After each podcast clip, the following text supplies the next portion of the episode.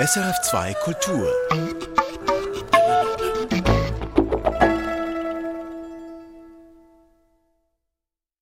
An diesem 2. Dezember der Märchenhörpunkt, der ist Auftakt zu einer ganzen Märchenwoche mit lauter Märchen imprägnierten Sendungen.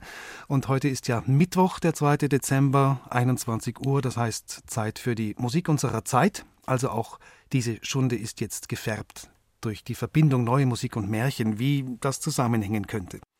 Wenn Sie sich jetzt fragen, ob das zusammenpasst, wir werden sehen, ob es zusammenpasst, vielleicht doch, und wenn nicht, dann warum nicht oder wie nicht.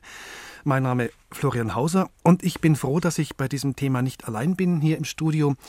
Hier mir gegenüber sitzt Graziella Contratto. Schön, dass Sie da sind. Guten Abend. Hallo, Herr Hauser.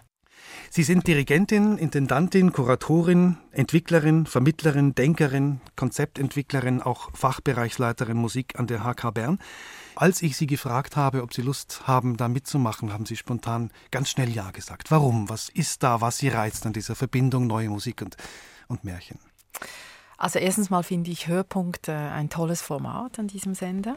Und zweitens, die Kombination Märchen und neue Musik war für mich eigentlich in einem ersten Gedankengang überhaupt nicht sinnvoll und überhaupt nicht äh, logisch. Und das hat mich besonders gereizt, weil da habe ich mir gesagt, vielleicht können wir innerhalb von dieser Sendung dann herausfinden, ob es vielleicht doch eine logische Verbindung zwischen den beiden scheinbar entfernten Ebenen geben kann. Und äh, normalerweise reizen mich solche Prozesse, die man in einem Gespräch erleben oder mitgestalten kann. Und deswegen war das ganz spontan. Und ich würde auch jetzt ganz spontan wieder zu, äh, zusagen, nachdem ich mich natürlich intensiver mit dem Thema beschäftigt habe. Schauen wir mal, was rauskommt ja, in dieser Stunde. Jetzt mal abgesehen von neuer Musik, wie ist allgemein Ihre Verbindung zu Märchen? Ich meine, Sie haben eine junge Tochter, sechs mhm. Jahre alt. Ja, bald sieben, genau. Also meine Mutter hat immer gesagt, dass ich eine märchenbeeinflusste Tochter war. Und es ist tatsächlich so, in meiner Kindheit gab es in Schweiz zwei große, dicke Märchenbände. Äh, der eine Band war den Grimmschen Märchen gewidmet und der andere den Andersen Märchen. Beide hatten wunderschöne Illustrationen, das hilft natürlich auch. Und bevor ich lesen konnte, habe ich dann einfach vor allem diese Bilder angeschaut und ich kann mich noch erinnern, dass ich ähm, bei den Grimmschen Märchen eigentlich ausnahmslos alle Märchen geliebt und auch sehr schnell gekannt und auch immer wieder äh, gehört habe. Und bei den anderen Märchen gab es so ein paar, die mich zu traurig dünkten. Und äh, die habe ich dann auch nicht mehr gelesen. Die kamen dann erst später eigentlich komischerweise wieder zum Vorschein. Und Sie sind ja auch Vertreterin einer Generation, die irgendwie diese Märchen noch direkt mit denen konfrontiert wurden, ohne mhm. Fernseher auch, oder? Mhm. Absolut, genau. Also ich kann mich auch erinnern, dass die, die Märchengeschichten, die ich damals gehört habe, also eben zum Beispiel mit dieser Gerichtsbarkeit oder mit dieser moralischen Basis, die Guten werden belohnt, die Schlechten werden ähm, bestraft, das hat mir tatsächlich eine, eine gewisse Leitplanke, glaube ich, gegeben. Mhm. Vielen Kindern in meiner Generation auch. Also das war auch etwas, was diese, dieses magische, verzauberte, diese Prinzessinnen- und Königsebene verbunden hat mit, mit äh, recht abartigen und eigentlich boshaften und äh, triebgesteuerten Figuren, die man dann aber wunderbar einordnen konnte. Eben, die wurden dann am Ende einfach bestraft mhm. oder den, deren Bauch wurde mit Steinen gefüllt genau, und dann man, wurden sie ertränkt und so weiter. Man das weiß ja, hat dass man, gestimmt. Dass man erlöst wird. Ja. Ganz genau. Wenn wir uns mal ganz vorsichtig von außen dieser Thematik nähern, mhm. wenn wir mal Märchen und ähm, Instrumente ja. nehmen, was gibt es da? Kennen Sie was? Ich meine, es gibt diese ganzen Zauberfiedel-Geschichten. Mhm, mh. Dann gibt es wahrscheinlich viele mit, mit Flöten, singenden Knochen. Also ein, ein äh, Werk, was mich, als ich mich äh, zum ersten Mal mit dem Werk Gustav Mahlers beschäftigt habe, sehr beeindruckt hat, weil es offenbar auch einen autobiografischen Bezug da drin noch hat, ist das Klagende Lied. Das ist ein Frühwerk, das glaube ich sein erstes, sein Opus 1, er hat es auch so bezeichnet. Und äh, das ist ein Werk, das über mehrere Jahre, eigentlich Jahrzehnte entstanden ist. Und die, also 18, 18, 1878 hat er damit begonnen mit der Komposition und 1899 wurde damit fertig. Und erst 1901 war dann die, war dann die Uraufführung. Da ist das Thema des Brudermords eigentlich drin und das Ganze wird mit einem singenden Knöchlein mhm. äh, musikalisch umgesetzt. Das ist ein Märchen einerseits von den Grimmschen Brüdern, aber es gab auch das klagende Lied selber, das ist von Ludwig Bechstein gewesen, das hat er verwendet. Und dort kommt eben ein singender Knochen vor, weil der Bruder hat den, ein Bruder hat aus Eifersucht äh, seinen jüngeren Bruder ermordet und den begraben und viele Jahre später findet ein Spielmann ein Knöchlein und wenn er das an den Mund setzt, beginnt das an zu singen.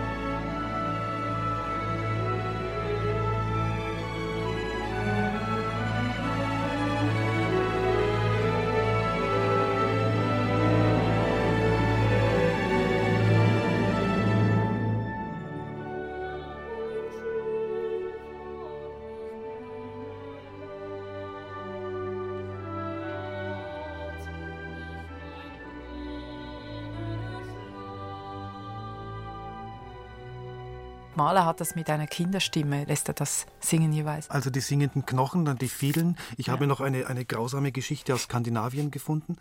Ich weiß nicht, ob Sie die kennen, die Ballade von der sprechenden Harfe. Nein, die Das ist eine, eine Schwester, die bringt ihre Schwester um, die ist mhm. Königstochter und ähm, die wird dann begraben. Ein Fischer findet die Leiche mhm. und macht aus dem Brustbein von ihr macht er ein, eine Harfe, also ein, ein Harfengestell und mhm. die Haare nimmt er als als äh, Saiten und die Fingerknöchelchen als Wirbel. Als Wirbel. Es gibt keine, keine Musik dazu. Instrument nicht aus künstlerischen Gründen, jetzt hier bei der Harfe mhm. vielleicht, mhm. bei anderen wie beim Maler dann doch nicht nur zur, zur magischen, zauberischen Entwicklung, sondern schon aus, aus künstlerischen Gründen. Ja. Wenn wir jetzt von der Außenseite so langsam nach innen hineingehen, ja. mhm. also Stichwort Flöte. Also berühmtestes Beispiel ist, ja. Die Zauberflöte, genau. Mhm. Das ist ja eigentlich auch interessant, dass diese, die Zauberflöte gehört scheinbar immer noch zu den meistgespieltesten Opern auf der ganzen Welt. Mhm. Es ist ein Werk, das tatsächlich das Instrumentale in eine zauberhafte oder magische äh, Beschwörungsebene hieft. Äh, und das Spannende ist ja eigentlich, dass nicht nur eine Zauberflöte davor kommt, sondern auch noch ein, ein Glockenspiel. Und ich habe mich eine Zeit lang aus verschiedenen Gründen mit der Zauberflöte befasst, weil ich auch die, die Zeitgeschichte sehr spannend fand. Das ist ja kurz nach der Französischen Revolution äh, geschrieben worden. Es ist ganz klar, es hat freimaurerische Akzente drin, es hat Aspekte drin von einer ähm, Entwicklung, wie der Mensch eigentlich besser werden kann. Es, jeder, der Tamino vor allem macht eine Riesenentwicklung durch und die, die Flöte hilft ihm quasi auf diesem Weg der mhm. Initiation zu einem besseren Menschen zu werden. Und äh, lustigerweise der Papageno, der ein ganz anderer Typus ist, der eher dem, dem Leben, dem, dem sinnlichen Leben zugeneigt ist, er kriegt auch ein Instrument, ein Zauberinstrument. Und dieses Instrument hilft, dass es wilde Tiere oder böse Menschen oder Menschen mit einer bösen Absicht, zum Beispiel in der, in der Truppe von dem Monostatus, äh, dass er die zum Tanzen bringt. Das ist eigentlich eine, eine wunderbare Idee, dass die also die Magie der Musik hilft dazu, dass quasi die schlechten Aspekte einer menschlichen Natur oder das tierische quasi in ein, ein, ein tänzerisches Element bekommen. Lassen wir mal ganz kurz die Zauberflöte links liegen. Hier, hier ist ein anderer Vogel. Der ist von Stravinsky.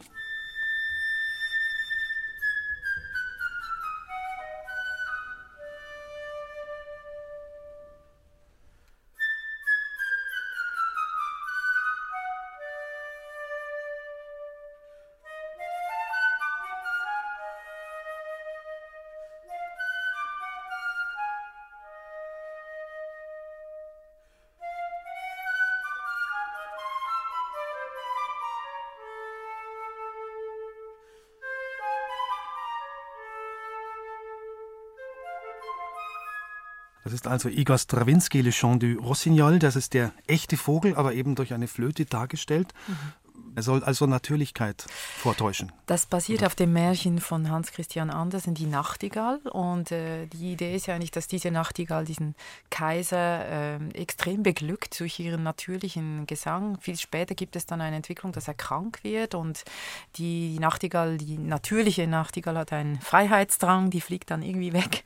Und äh, um ihm zu heilen, wird dann eine mechanische Nachtigall ihm ähm, zur Verfügung gestellt und geschenkt. Und diese mechanische Nachtigall vermag aber nicht den natürlichen Gesang und auch offenbar die heilende Kraft äh, der natürlichen, der echten Nachtigall ähm, wiederzugeben. Und was ich spannend finde, in der musikalischen Biografie von Stravinsky ist es ein relativ frühes Werk und man hat fast den Eindruck, als ob in seinem Innern, in seinem stilistischen Innern, in seiner eigenen gestalterischen Welt hier auch eine Art Wechsel stattfindet von diesem eher ähm, noch impressionistisch von den Studien bei Rimsky-Kosakow äh, beeinflussten, sehr, sehr farbenreichen und sehr ähm, natürlichen Welt äh, der Komposition. Und irgendwann kippt das dann um, so ein bisschen zu diesem eher mh, mm, kleinzelligeren, mit kleineren äh, Motiven arbeitenden, vielleicht sogar, kann man sagen, ein bisschen mechanischeren Kompositionsstil. Obwohl ich das nicht negativ meine, weil Stravinsky ist in jeder Phase eigentlich irgendwie genial, fast wie Picasso. Aber das ist spannend, dass hier, äh, wenn dann der, vielleicht hören wir noch einen Ausschnitt mit der mechanischen Nachtigall, wie hier tatsächlich äh, fast ein bisschen wie die stilistische Entwicklung von Stravinsky auch ein, eine Bespiegelung erfährt.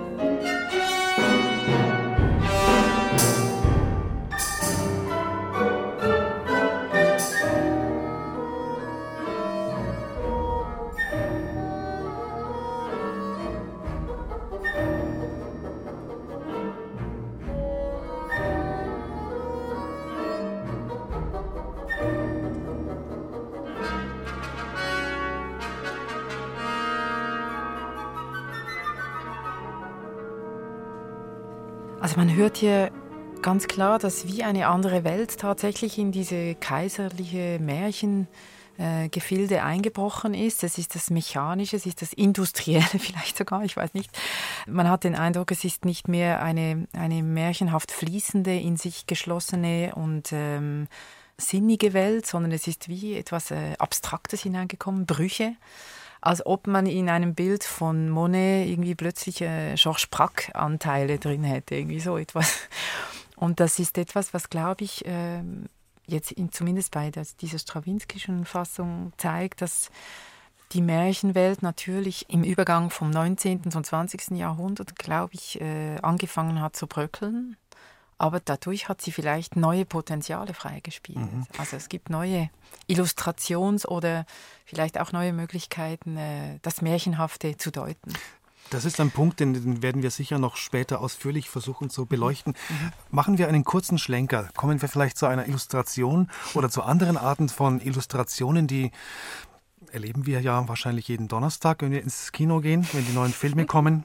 Da geht es ja auch ums Nachahmen. Das tönt dann zum Beispiel so.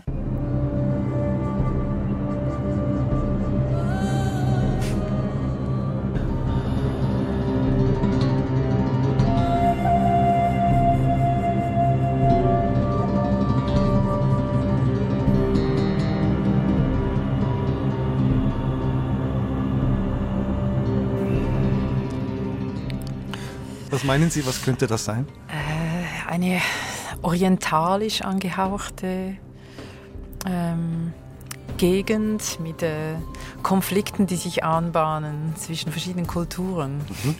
Das sind so die Klischees versammelt hier. Also die Flöte, dann dieser, das Orientalische, der Muezzin, der da ruft. Ja. Ähm, orientalisch, exotisch. Der Rhythmus. Genau, das äh, drohende Unheil. Ja, ähm, im Netz findet man sowas, Musik für historische Inhalte. Das wäre dann der Zirkus Maximus hier gewesen.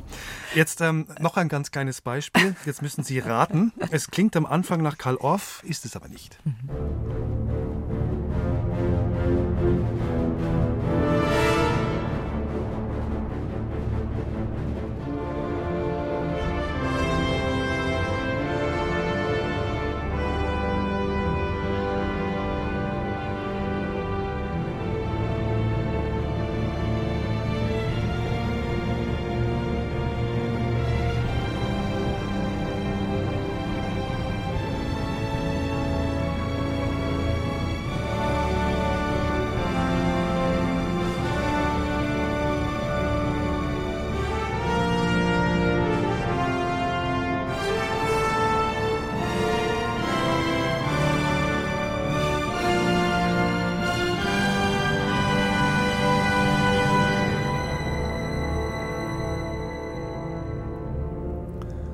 Zweites kleines Beispiel und also ich kenne das doch. Moment, es, es, klingt irgendwie, es könnte Narnia, die, die Welt von ja, Narnia. Ja, so ähnlich, so ähnlich. Also die, das, das, ähm, die Feinde machen das Tor auf und die Guten sind zuversichtlich. Wir haben dann das Dur, die Streicher mhm. und die Hörner. Das ist John Williams, Herr der Ringe.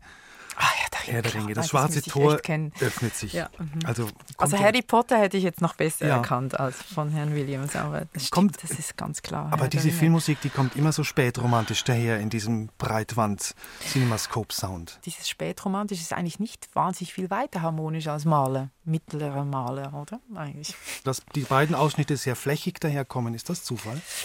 Ich habe den Eindruck, das Flächige kann sowohl für etwas Ozeanisches, etwas Fließendes oder auch etwas für eine breite Ebene, es ist einfach quasi wie ein, eine, eine Kulisse, eine Klangkulisse, die sehr vielseitig bespielbar ist. Also mich ja. erstaunt es nicht. Interessanterweise gibt es natürlich auch die Chiffren wie Fanfaren oder ähm, sie haben ähm, eben orientalische Gesänge, wie wir vorhin gehört haben, oder sie haben aggressiveres Trommel oder irgendwelche Perkussionselemente. Das sind alles äh, quasi Chiffren oder Klischees, die aber durchaus kunstvoll hier verarbeitet werden. Und viele Menschen, die ja Mühe haben mit zeitgenössischer Musik, wenn sie dann im Kino sitzen und manchmal durchaus auch äh, atonalere Filmmusik sich anhören, dann geht das sehr einfach. Also es ist, sobald die Illustration gekoppelt wird zwischen Klang und Bild und die Handlung das Ganze noch äh, in einen Fluss bringt, dann, dann ist neue oder auch Musik, die jetzt eben nicht nur mehr äh, spätromantisch war, ist dann kein Problem mehr. Das heißt aber, das hat auch zu tun mit dieser Grundproblematik oder der, der Grundfähigkeit von Musik, dass sie B schreiben kann, umschreiben kann, ohne dass sie konkret wird, dass sie diese ganzen Vorwürfe, diese ganzen starken Emotionen mhm. sofort in ihr eigenes Metier umbiegen kann. Mhm. Sind deswegen Komponisten interessiert an solchen starken Emotionsgeschichten wie zum Beispiel Märchen, die ja all das zulassen? Ich habe den Eindruck, Musik kann natürlich auch missbraucht werden, genau in dieser Hinsicht. Also Musik kann für militärische Zwecke missbraucht werden, sie kann auch für eine äh, verkitschte Überhöhung von einer Emotion missbraucht werden, aber ich glaube, das ist ein bisschen in der Diskussion, die ja eigentlich schon im 19. Jahrhundert ganz wichtig war, zwischen der sogenannten Neudeutschen Schule mit Liszt und Wagner und früher etwas früher noch Berlioz oder auf der anderen Seite die sogenannte absolute Musikvertreter mit Schumann, Brahms, Beethoven, der davon noch nichts wusste, aber der dafür instrumentalisiert wurde. Mhm. Und diese Idee, dass man einfach die Neudeutschen, die sagen, Musik muss eine außermusikalische Inspirationsquelle haben, sei das ein Gedicht, ein Bild, eine ein Vorgang, eine, ein historisches Ereignis. Und dann wird sie erst zu sich selber. Und die andere Seite hat eben gesagt, nein, auf keinen Fall. Äh, Hanslick hat gesagt, das war ein berühmter Kritiker und eigentlich hauptsächlich Vertreter von dieser absoluten Musiktheorie, er hat gesagt, Musik ist tönbewegte Form, die eben aus sich selbst heraus genügsam ist. Also braucht, die Musik braucht keine Erklärung. Mhm. Und äh, Leonard Bernstein hat ja in den 50er Jahren eine wunderbare Sendereihe gemacht, diese Young People's Concert, wo er für junges Publikum in der Carnegie Hall regelmäßig äh, eigentlich hochphilosophische und ästhetische Diskurse geführt hat, aber auf einer total natürlichen und auch einfach nachvollziehbaren Ebene für Kinder und Jugendliche. Und ich kann mich erinnern, in der allerersten Sendung war sein Thema, was kann Musik sagen? Und es war seine Antwort, nichts. Mhm. Musik ist einfach eine, je nachdem, geniale Kombination von Tonhöhe, Artikulation, Rhythmus, Harmonik. Und Musik muss nichts aussagen. Ja, und indem, indem sie nichts sagt, kann sie ja alles aussagen dann wieder. Das ist natürlich wieder also, wahr, ja. Sie stimmt, spiegelt ja. unsere Wünsche, Mhm, Wünsche, ja. die Wünsche der Hörenden, dann Mhm. der Komponistinnen und Komponisten, aber auch dann die Zeitumstände. Mhm. Also die Inspirationen, die zu ihrer Entstehung überhaupt geführt haben. Und sie ist trotzdem gleich immer viel mehr als Dokument ist, ja. So eine Vermischung zwischen einer, vielleicht ist das etwas vergleichbar mit einem Roman oder mit einem Gemälde, das Ja. einfach allge oder zeitlos ist. Warum, wann kommt die Zeitlosigkeit hinein? Zeitlosigkeit kann einerseits eintreffen, wenn es etwas Archaisches ist, was sich in der Menschheit vielleicht in unseren Genen seit Jahrtausenden von Jahren äh, irgendwie festgesetzt hat, irgendwo im subkutanen Bereich. Oder es ist etwas, was ähm, uns einfach vom Gefühl her m, berühren kann. Oder es sind, ich habe immer den Eindruck, zum Beispiel, wenn ich eine, eine Beethovensche Sonate mir anhöre oder auch eine Symphonie, ich habe immer den Eindruck, das sind lösungsorientierte Möglichkeiten, Konflikte zu lösen. Wenn man das wirklich mal an sich anhört, wie am Ende quasi ein Konflikt äh, gelöst wird, entweder im Tanz oder im gegenseitigen sich annähern oder im Kompromisse finden, das, das hat er immer wieder neu bespielt, diese Frage. Das ist auch etwas, was eine Allgemeingültigkeit hat, obwohl man jetzt nicht unbedingt sagen kann, hier hat Beethoven einen Krieg beschrieben. Einerseits Allgemeingültigkeit, Mhm. andererseits, Sie haben es vorhin angedeutet, dass sich die, das Interesse ja auch ändert oder dass sich die Märchenfiguren auch vielleicht ändern vom Mhm. Ja. 18. übers 19. zum 20. Jahrhundert. Ja. Wenn wir jetzt zum Beispiel ein nächstes Beispiel nehmen, Ja. Mhm. wir haben da den König Waldemar oder Woldemar und seine geliebte Tove und äh, die eifersüchtige Königin, die bringt die um, die Tove. Darauf wird der König wahnsinnig und äh, verflucht Gott, glaube ich, und muss dann bis zum Ende seiner, bis zum Ende der Ewigkeit als, als Geist im Schloss leben. Das sind die Gurre-Lieder von, von Albert Schönberg. Ganz spätromantisch noch, bevor er ins Atonale umgeschlagen ist, ein riesiger Orchesterapparat. Spätestromantik. Und das ist entstanden 1913. Also der, der Krieg stand vor der Tür. Hört man das? Ist das eben auch, allein dieses Sujet, ist das auch der Zeit geschuldet? Ich glaube, sie ist schon etwas früher eigentlich entstanden. Er hat ziemlich lange herumgebastelt an diesen Liedern. Eigentlich äh, spannenderweise habe ich den Eindruck, er hat innerlich, wie vor, haben wir das schon ein bisschen angesprochen bei Stravinsky, er hat auch innerlich hier eine wahnsinnige Veränderung innerlich durchgemacht als Komponist, als jemand, der eine, einen sehr starken Diskurs immer geführt hat in Bezug darauf, was eigentlich zukunftsträchtig sein könnte in der Musik. Und hier ist er noch ganz stark im Wagnerschen, äh, fast mythischen, äh, ja, fast in einem Wahn, irgendwie mit dieser wahnsinnig großen Besetzung, die noch größer ist als die Symphonie der Tausend von, von Mahler, glaube ich, noch größer, die Gurre-Lieder, mit einer, quasi mit einer Überwältigungsästhetik fast. Trotzdem spürt man hier, ist das alles noch in einer wunderbaren, ähm, romantischen, harmonischen Heimeligkeit, sage ich, sag ich sehr positiv. Äh, es ist alles noch eigentlich nachvollziehbar, harmonisch, in, aus welcher Tradition er herauskommt. Ein paar Jahre später fängt das dann an mit diesen kleinen Klavierstücklein, äh, Opus 19, wo man denkt, das ist eine völlig andere Welt, fast eine andere Person, fast schizophren, was dann später passiert. Und vielleicht war dieser wahnsinnige, diese, diese Blase an Gure-Liedern, ähm, Besetzung, eben harmonisches Ausloten, dann die, äh, vielleicht auch noch der, der Hintergrund dieser Geschichte, dieses märchenhafte Rückgreifen bis in uralte Gefilde. Vielleicht war das nötig, um diesen Umschlag nachher zu gestalten. Mhm, damit die Blase platzt. Genau. Sie haben, Sie haben, ich habe Sie gefragt, was Sie sich wünschen aus den Gurre-Liedern Ja, und Sie ja. haben gesagt, den, das Lied vom Narr. Warum? Das Lied von Klaus Nahr, Von Klaus, ja, genau. Klaus Narr. Es ist ein Melodram, das ist also jemand, der spricht, das ist ein Schauspieler. Und das wird auch übrigens in einem anderen Beispiel dann später noch vorkommen. Sehr oft haben die Komponisten der Moderne dann versucht, äh, das Märchenhafte auch ein bisschen zu entzaubern, indem sie zum Beispiel nicht mehr singen ließen, sondern sprechen. Also diese Idee, dass das gesprochene Wort ist eigentlich schon eine Art Konkretisierung oder geht schon wieder in Richtung, ähm, man ist selber als Sänger nicht weil man nicht mehr singt, sondern spricht, ist man selber irgendwie wie äh, von einer ganz bestimmten märchenhaften Ebene wieder entfernt worden. Und man muss das anders regeln, anders lösen. Und gleichzeitig hat Schönberg hier natürlich eine wunderbare ähm, Musik geschrieben, die das Ganze einbettet. Herr Gänsefuß, Frau Gänsekraut, nun duckt euch nur geschwind. sommerlichen Windes Mücken fliegen ängstlich aus dem schilfdurchwachsenen Hain. In den See grub der Wind seine Silberspuren ein. Viel schlimmer kommt es, als ihr euch nur je gedacht. Oh, wie schaurig in den Buchenblättern lacht. Das ist St. Johanniswurm mit der Feuerzunge rot. Und der schwere Wiesennebel ein Schattenbleich und tot.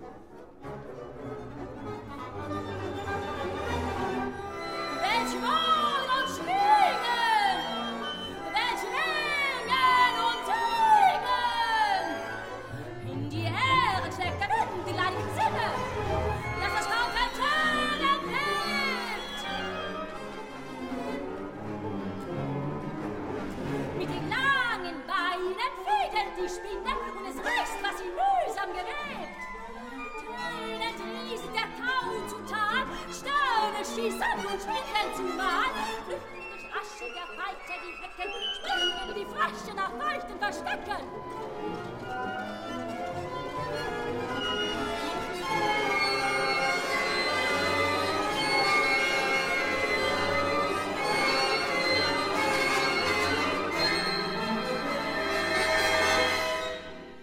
Also das Libretto stammt ja von Jens Peter Jakobsen. Das ist ein dänischer Schriftsteller gewesen. Eigentlich ursprünglich war er, glaube ich, fast mehr ähm, ein begeisterter Biologe, weil er sich nämlich ganz stark mit der Theorie von Darwin auseinandergesetzt hat. Und dieses ganze seltsame Mischding zwischen Oper, Kantate, Ballade, was in diesen Gure-Liedern hier angelegt ist, das hat etwas mit dieser recht ähm, heterogenen Anlage dieser Geschichte zu tun.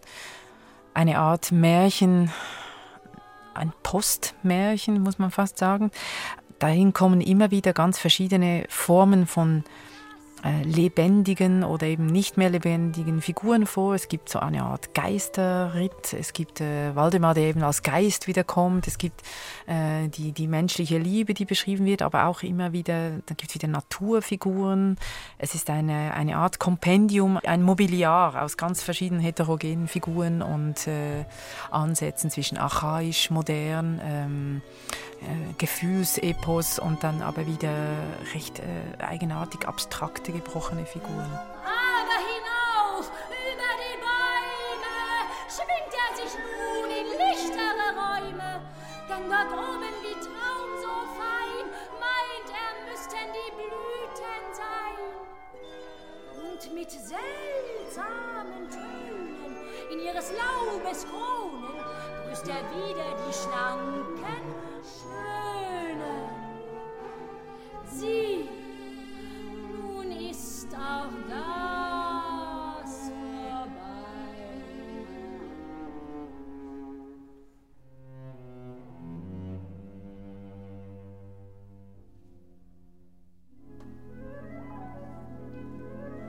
Auf luftigem Steiger wirbelt er frei zum blanken Spiegel des Sees. Und dort, in der Wellen unendlichem Tanz, in bleicher Staune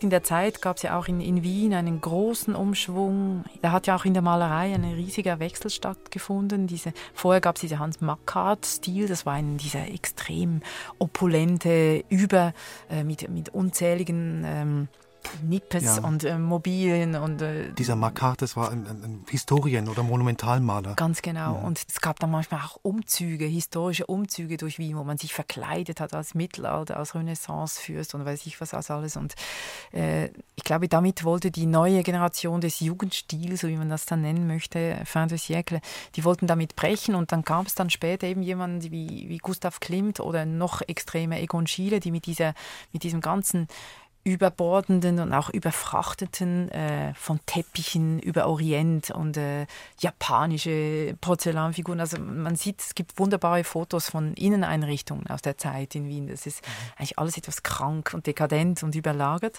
Es gab so eine, einen Wunsch nach Aushöhlung oder aus Reduced, reduced to the Max. Und ich glaube, bei Schönberg selber hat das eben auch stattgefunden. Und dieser Kosmos hier in den Kureliedern ist eben noch so ein bisschen in diesem Markartschen, überladenen, von tausend tausend Perspektiven äh, überfüllten äh, Inneneinrichtungsstyle. Mhm. Irgendwie ist das noch erfüllt. Aber wenn wir jetzt eine Linie ziehen würden von, von damals Wagner, mhm. dieses überbordende, diese Dramen, dann über den Schönberg, die Gorilieder, mhm. ja. bis zu Wozzeck, mhm. heißt das, dass einerseits das immer vielschichtiger und immer immer aufgeladener wird mit, mhm. mit Ebenen und ja. andererseits aber auch es vom Märchen langsam diffundiert in Richtung Antimärchen. Also der Wozzeck vom Alban Berg, der ja kein Märchenheld mehr ist, sondern mhm. mhm. also das kehrt sich auch um. Dann mhm. es gibt nicht mehr das, das Üble, das dann in Herrlichkeit umgemünzt wird, sondern gerade andersrum. Es gibt keine Belohnung mehr, sondern es geht zu Ende, es wird schlimm. Mhm. Das ist vielleicht jetzt da, wo, wo meine ursprüngliche Skepsis auch ein bisschen angesetzt hatte. Jetzt kommen wir langsam in die Moderne, wo ich glaube, dass eigentlich die, ein wichtiger Aspekt für mich persönlich bei der Moderne in allen Künsten war eigentlich immer, dass man von einem Zweifel ausgegangen ist. Also dass das, was vorher vielleicht selbstverständlich war oder eben die, was Sie gesagt haben, die Erlösung, die auf alle Fälle kon konkret äh, geplant ist und auch äh, empfunden wird am Ende. Und sie lebten fröhlich und glücklich bis an ihr Lebensende, wenn sie nicht, wenn sie gestorben, nicht gestorben sind. sind. Also diese, diese, dieser Gesamtbogen von es war einmal bis, bis sie gestorben sind, äh, das ist eigentlich etwas, was spätestens, ich denke ab 1900, vielleicht hat es schon früher subkutan angefangen, wird das in Zweifel gestellt, weil eigentlich die, das Leben beweist das Gegenteil. Und das Gegenteil wird so stark, dass eigentlich die Brüchigkeit und das Fragile plötzlich in den Vordergrund kommt. Und Sie haben jetzt von Wozzeck gesprochen. Bei Wozzeck finde ich, äh, abgesehen davon, dass es natürlich auf dem Büchnerschen Drama aufbaut, dort gibt es in selber schon ein Märchen, das ein Anti-Märchen ist, eingebaut. Das ist die Geschichte von dem, eigentlich ursprünglich von den sieben Raben. Und da gibt es auch diese, diesen Ausschnitt, wo das Geschwisterchen, also das Mädchen, sucht ihre sieben Brüder und geht zuerst zum Mond und zur Sonne und zu den Sternen.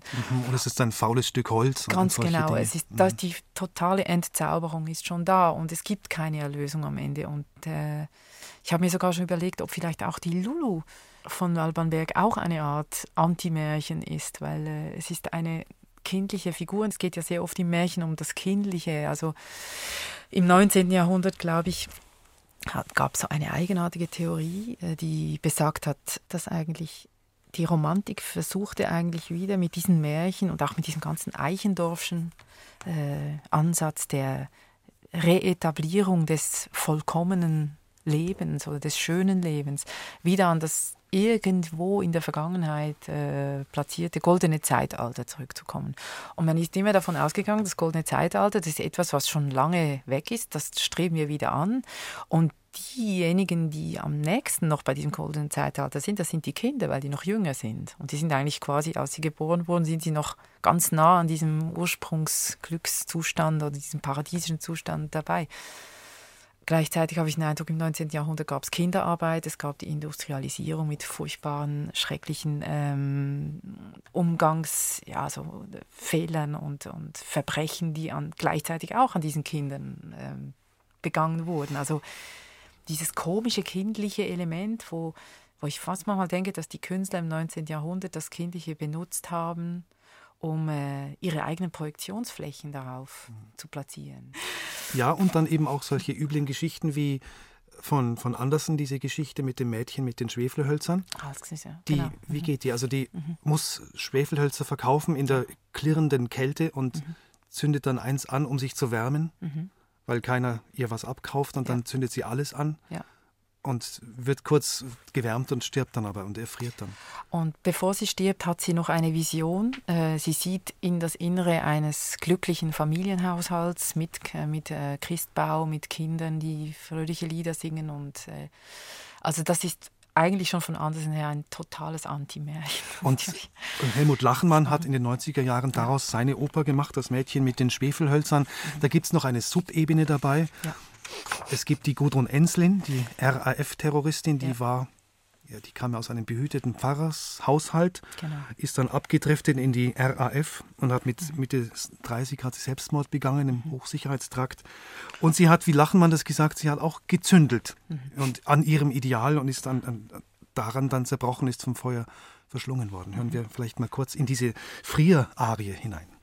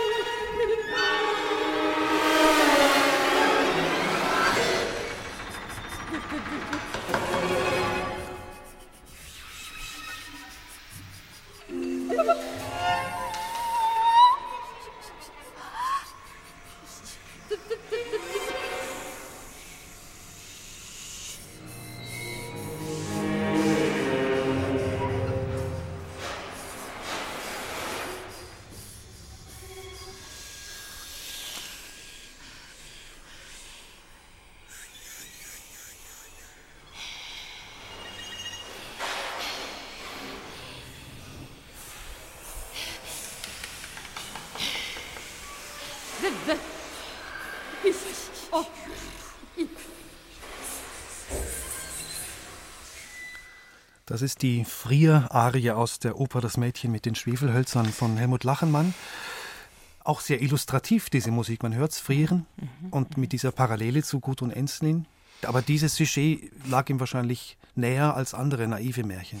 Ja, den Froschkönig würde ich jetzt nicht so gut mit der Helmut Lachenmannschen Musik verbinden können. Was mir aber besonders Eindruck macht bei dieser Oper ist, äh, Helmut Lachermann hat sich mal geäußert, dass, er, dass es für ihn das, die Märchenwelt an und für sich würde eine suspekte Besinnlichkeit ausstrahlen. Gerade wahrscheinlich in diesem Märchen, eben in der Szene mit dem Weihnachtsbaum. Das ist für ihn etwas Suspektes und äh, das ist, glaube ich, eben einer der Ansätze, die die neue Musik ab der Moderne gegenüber diesen allzu positiv oder besinnlich etablierten Formen wie eben Märchen, dass man das als, dass man das verdächtigt. Also so ein allgemeinen Verdacht, Generalverdacht gegenüber Dingen, die scheinbar schön und in sich äh, geordnet und äh, vorausberechenbar gut sind. Also da hat Helmut Lachenband bis in seine, bis in seine kleinsten kompositorischen Ansätze und Spieltechniken hat diesen Verdacht hat er hier umgesetzt und da findet wirklich auch auf einer Ebene des rein musikalischen nochmal eine weitere ja, wie kann man das nennen? Vielleicht nochmal eine weitere Zerbrechung oder ein, ein, ein Zerbersten, ein bewusstes Zerbersten von scheinbar gesicherten Werten statt. Mhm. Wir haben ja. noch ein anderes Beispiel. Das ist auch eine, eine Geschichte eben von Heinz Holliger, die ungefähr zeitgleich auch passiert ist in den 90er Jahren. Das ist mhm. Schneewittchen. Es hat damals, ich glaube, nur vier Vorstellungen gegeben. Mhm. mhm. Später eine CD-Produktion und erst jetzt zum 75. von Holliger, also 2014, mhm. ist das wieder aufgenommen worden im Theater Basel.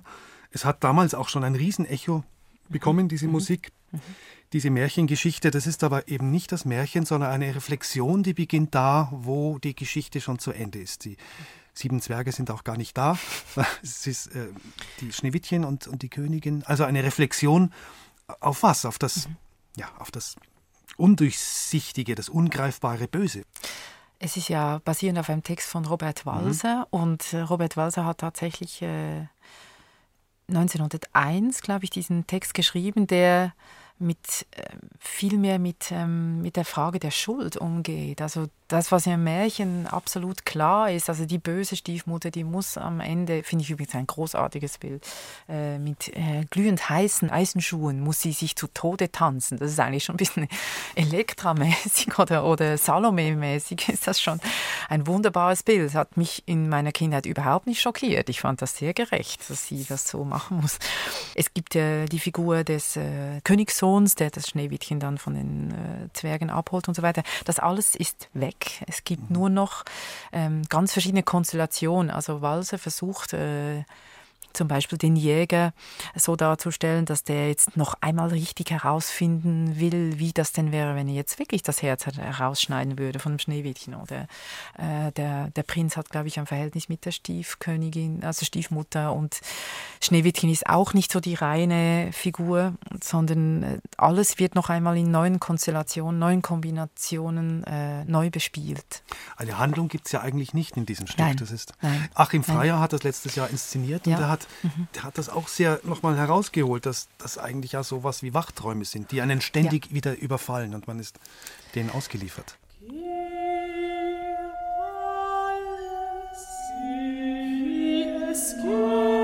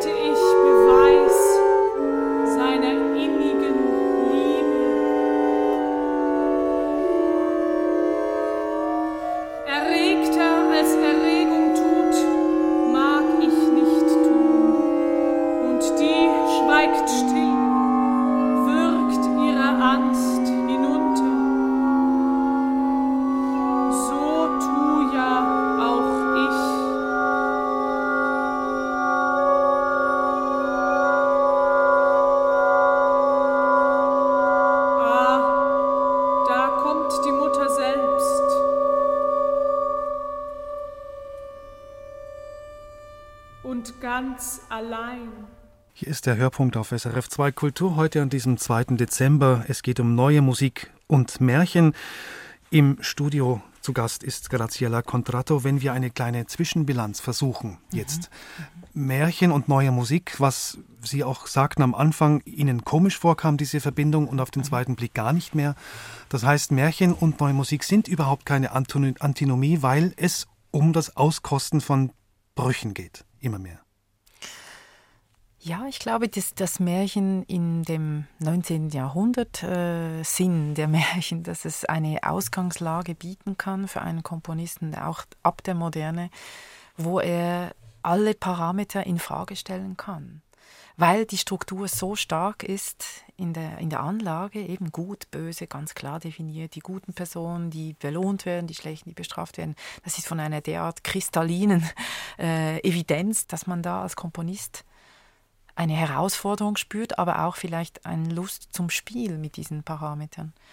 Den Ausschnitt, den wir jetzt gerade gehört haben, vielleicht als Zwischenbilanz auch, das ist ganz interessant, das ist, glaube ich, das Schneewittchen sagt ja eben eigentlich, ist es ihr schon nicht so recht, dass der Prinz jetzt sie mit der, mit der Stiefmutter betrogen hat. Aber sie ist jetzt nicht unbedingt emotionaler, als wenn sie voller Jubel äh, sehen könnte, dass der Prinz sie innigst liebt. Also wir sehen auch, dass diese, diese ganz klaren Figuren, Definitionen von früher, aus dem alten Schneewittchen, die sind ja auch emotional in eine Art Schwebezustand gekommen. Also Liebe oder Hass oder Treue oder Verrat, das sind alles Möglichkeiten geworden. Und aber das dieser, hört man auch in Instrumentation. Aber dieser Schwebezustand ja. ist kein Synonym für Gleichgültigkeit. Nein, auf keinen Fall. Und ich glaube deswegen, man spürt auch, also Heinz Holliger hat hier eine, Folge, eine Fuge, quasi Fuge heißt der Abschnitt, äh, komponiert. Das ist eine der strengsten Formen überhaupt der kompositorischen Arbeit. Und äh, man hat fast den Eindruck, dass am Ende, wenn das Melodram herauskommt, also wenn das, der gesprochene Text herauskommt, das ist wie äh, nochmal eine zusätzliche Deutungsebene, wo man sagen kann, die Fuge war ein Ansatz, dieses Gefüge wieder zueinander in, ein, in, zueinander in einen engen Bezug zu bringen. Also die eine Stimme imitiert die andere. Und auf der anderen Seite ist es nicht mehr möglich, weil ähm, es braucht, es braucht eine, eine neue emotionale vielleicht Offenheit. Vielleicht ist es fast etwas nicht mehr westeuropäisches. Also ein bisschen weiß nicht, kosmisches oder mhm. Nirvaneskes, Nirvanesk. was da hineinkommt. Gibt es eigentlich weitere Gemeinsamkeiten? Sie haben ja. das in unserem Vorgespräch mal angedeutet. Es gibt ja, ja sowas wie die serielle Technik und es gibt Märchen. Ja. Wenn ich mal ganz kurz ja. mein, mein pädagogische Ader ausspielen darf, also die, die Zwölftontechnik, wo alle Tonhöhen der Oktave festgelegt sind, dürfen also erst wieder kommen, wenn sie alle da waren. Mhm. Das ist eine normale Reihe zum Beispiel.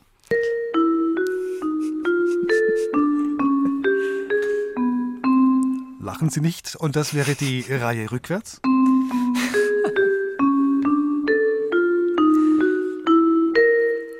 Und dann gibt es jetzt noch die Spiegelung, die tönt so.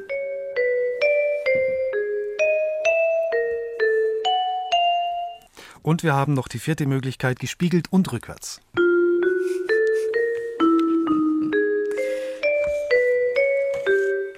Also diese, diese Weiterentwicklung der Zwölfton Methode in die Reihentechnik, dass nicht nur Höhe festgelegt sind, sondern auch Dauer, äh, Farbe, Lautstärke. Mhm. Können wir so weit gehen, dass wir sagen, diese äh, im Märchen ist schon von Anfang an klar, wer bestraft wird, wer nicht, und in dieser seriellen Musik ja auch, weil das diese, diese Ordnung, diese ganz klare Ordnung übernommen wird.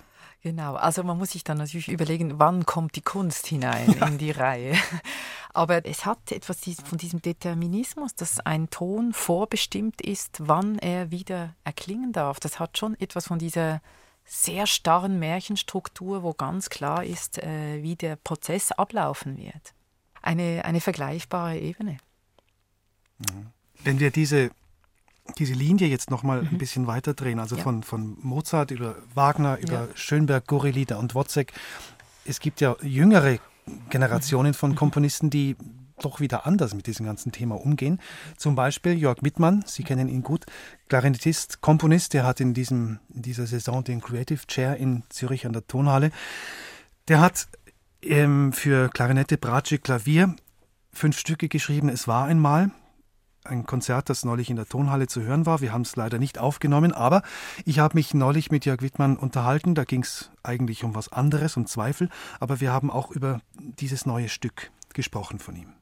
Diese Besetzung Klarinette, Bratsche, Klavier, äh, die ja Mozart, wenn nicht begründet hat, aber durch sein Kegestadt-Trio das Stück ähm, über Jahrzehnte dafür geschrieben hat, bis zum heutigen Tag eigentlich, bis dann Robert Schumann am Ende seines Lebens, das an der Schwelle zum Spätwerk, dieses Stück Märchenerzählungen, ein hochkomplexes Stück zu spielen, eins, was ich am meisten liebe, aber wo man auch als Interpret immer wieder an die Grenzen kommt. Ja, was mache ich mit einem letzten Satz? Forte. Ja, badam, badam, badam. Das geht die ganze Zeit, sind das achtstimmige, neunstimmige, zehnstimmige Akkorde im Klavier. Massiv. Das ist wie, wenn sich jemand ständig auf die Brust trommelt und, und aller seiner Umwelt permanent mitteilen will, es geht mir gut, es geht mir gut, es geht mir wahnsinnig gut. Ja, jemand, der das permanent wiederholen muss, dem geht es vielleicht gar nicht so gut.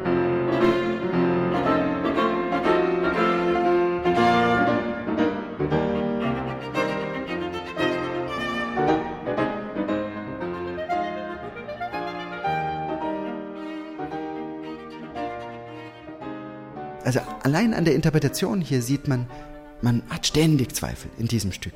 Ja, und wenn man mit neuen Interpreten es spielt.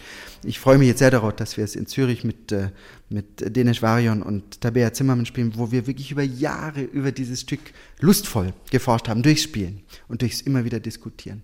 Und in dieser Tradition der Märchenerzählungen versuche ich ein Stück zu schreiben. Warum erzählt jemand, kann man auch Schumann schon fragen, in einer Zeit, äh, wo geografisch, also wo, wo, wo Kanoneneinschläge waren, ja, wo eine politisch sehr angespannte Zeit war. Wieso schreibt jemand Märchen? Ist das eine Flucht? Ist das purer Eskapismus in eine vermeintlich biedermeierliche, äh, bessere, nostalgische Welt? Was ist das? Ich glaube es nicht. Also die von mir hochverehrten Kollegen Helmut Lachenmann und Heinz Holliger haben ja ganz bewusst Märchen in ihrem Musiktheater komponiert, nämlich Schneewittchen im Fall von, von Heinz Holliger und das Mädchen mit den Schwefelhölzern im Fall von Helmut Lachmann, das ist ja überhaupt nicht Eskapismus, sondern es ist ganz konkret, hat mit unserer Zeit zu tun. So, jetzt kommen wir aber zu meinen Zweifeln über mein Stück, was ich jetzt auch wirklich nennen möchte. Es war einmal, also diese Märchenformeln, die ich auch in dem Schumann sehr deutlich höre. Und wenn sie nicht gestorben sind, dann was auch immer. Ja, das, das höre ich dort deutlich.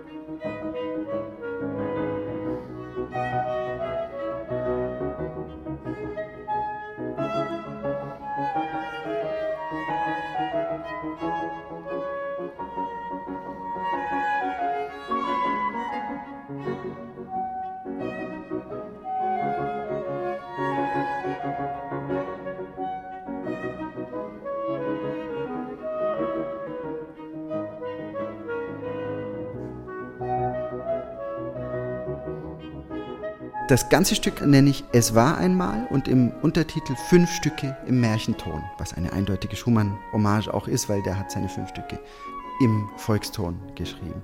Also da, das ist also eine falsche, richtige, richtige falsche Fährte, die sozusagen dort zu Schumann führt. Jetzt in diesen fünf Stücken heißt das erste Stück auch Es war einmal und das letzte Stück wird Und wenn sie nicht gestorben sind, heißen es sozusagen die die Klammer. Das ist also eine Befragung, ob diese Märchenformeln, das heißt aber auch diese Märchenfiguren, ob die überhaupt noch Gültigkeit haben. Was man braucht, um ein Märchenstück zu schreiben, ist Naivität. Ja, die kann ich nicht vorgaukeln, die kann ich nicht zitieren, in Anführungszeichen setzen, sondern die muss ich haben. Daran mangelt es mir nicht in diesem Stück. Diese Naivität kann ich gar nicht sagen, warum, aber die ist da.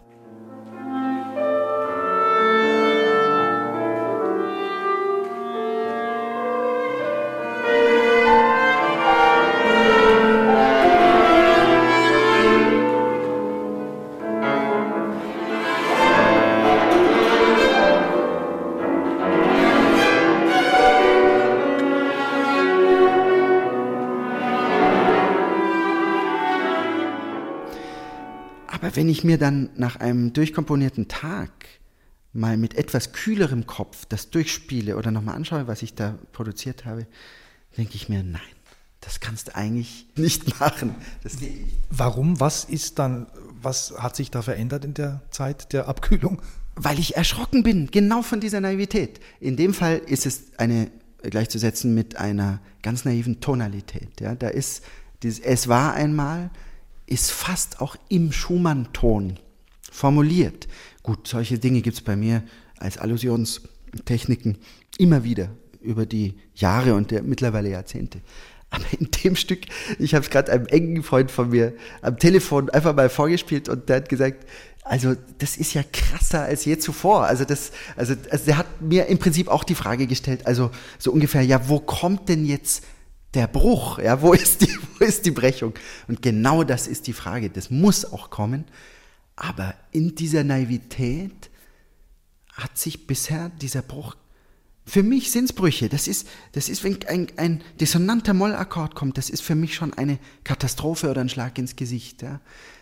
Aber äh, dieser enge Freund zum Beispiel, der, der hat das gar nicht so empfunden. Der hat das sozusagen als einheitliche, tonale, naive Welt empfunden. Ich fürchte, er hat recht. Ja. Also soweit Jörg Wittmann über Schumanns Märchenerzählungen, vor allem über sein Stück. Es war einmal, wenn wir da einen, Graziella Contrato, wenn wir diesen einen Punkt vielleicht nochmal aufgreifen, wo er sagt, naiv oder dieser naiv-fantastische Gegenentwurf zu unserer realen Welt mit all ihren Verwerfungen, so als, als fernes Nachglühen des Eskapismus. Also naiv muss es sein und dann gebrochen werden, aber eben muss es erstmal naiv sein. Was meinen Sie dazu? Ich glaube, er ist der Zeit um Robert Schumanns äh, Kompositionsphase, da von diesen Märchenerzählungen, diesen Märchenbildern, von dieser äh, eigentlich näher, als er das vielleicht vermuten würde, weil ich, ich kann mir fast vorstellen, dass eigentlich das Naive schon damals, im 19. Jahrhundert, war das schon eigentlich eine zweite Naivität, nicht eine erste. Mhm. Und eben das, was wir vorhin gesagt haben über diese, diese Projektionsfläche des Kindlichen, eine, eine, ein, eigentlich ein furchtbares Missverständnis und auch fast auch eine Art Missbrauch des kindlichen Elementes. Ich finde, das ist äh, etwas, was jetzt auch bei Jörg Wittmanns ähm, Zweifeln da wieder ein bisschen zum Ausdruck kommt.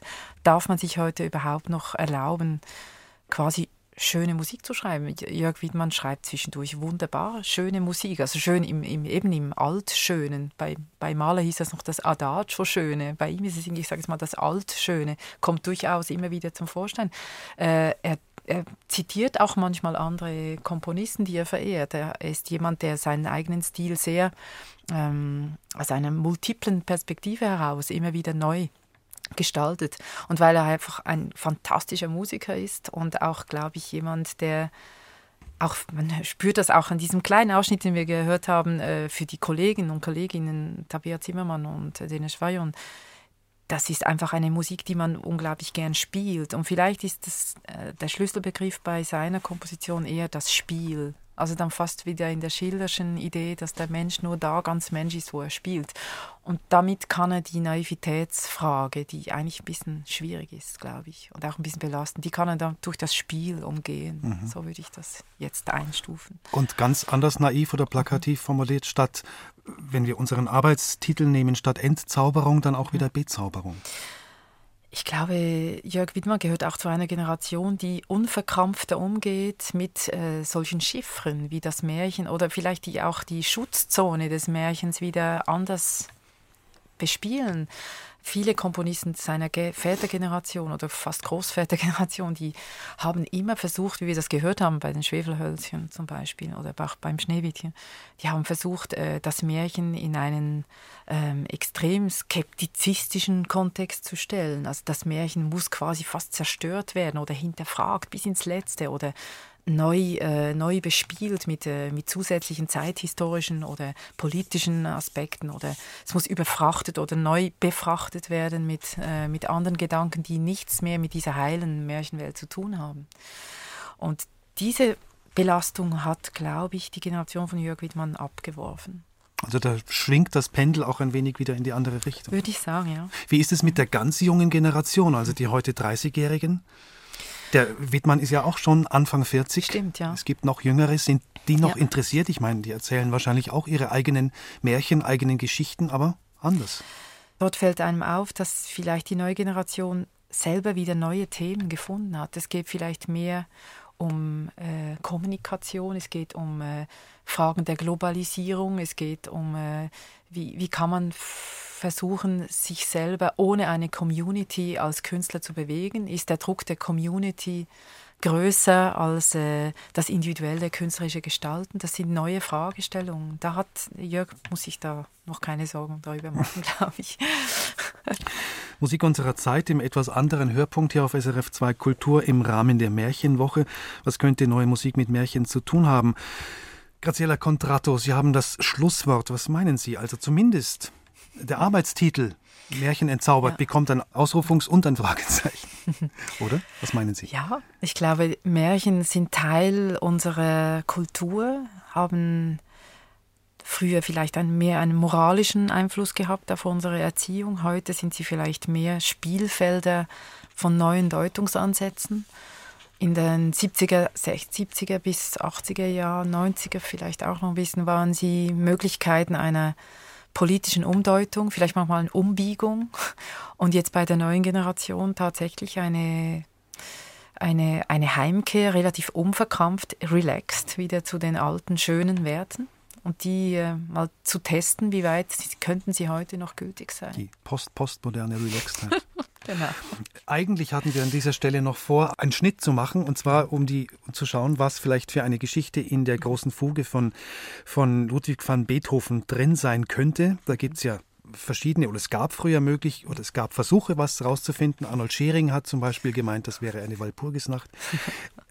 Jetzt war das so interessant, Ihren Ausführungen Graziella Contrato zu folgen, dass wir das einfach nach hinten verschieben. Jetzt kommen die 22 Uhr Nachrichten und danach gibt es die neue Musik im Konzert, die heute kein Konzert ist, sondern die heute märchenhafte neue Musik ist, ruhig kontemplativ, nächtlich. Assoziationen zu Märchen sind da durchaus möglich oder zumindest zu Albträumen.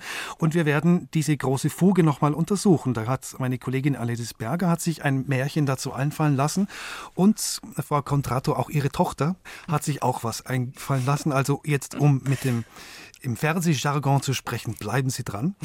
Das gibt es dann nach den Nachrichten in der neuen Musik im Konzert. Danke, dass Sie da waren. Herzlichen Dank Ihnen, Herr Hauser. Und hier geht's weiter mit den Nachrichten. Es ist 22 Uhr.